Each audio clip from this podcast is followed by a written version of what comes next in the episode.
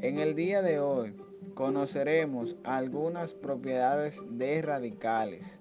Además, identificaremos, clasificaremos y resolveremos en base al conocimiento de estas.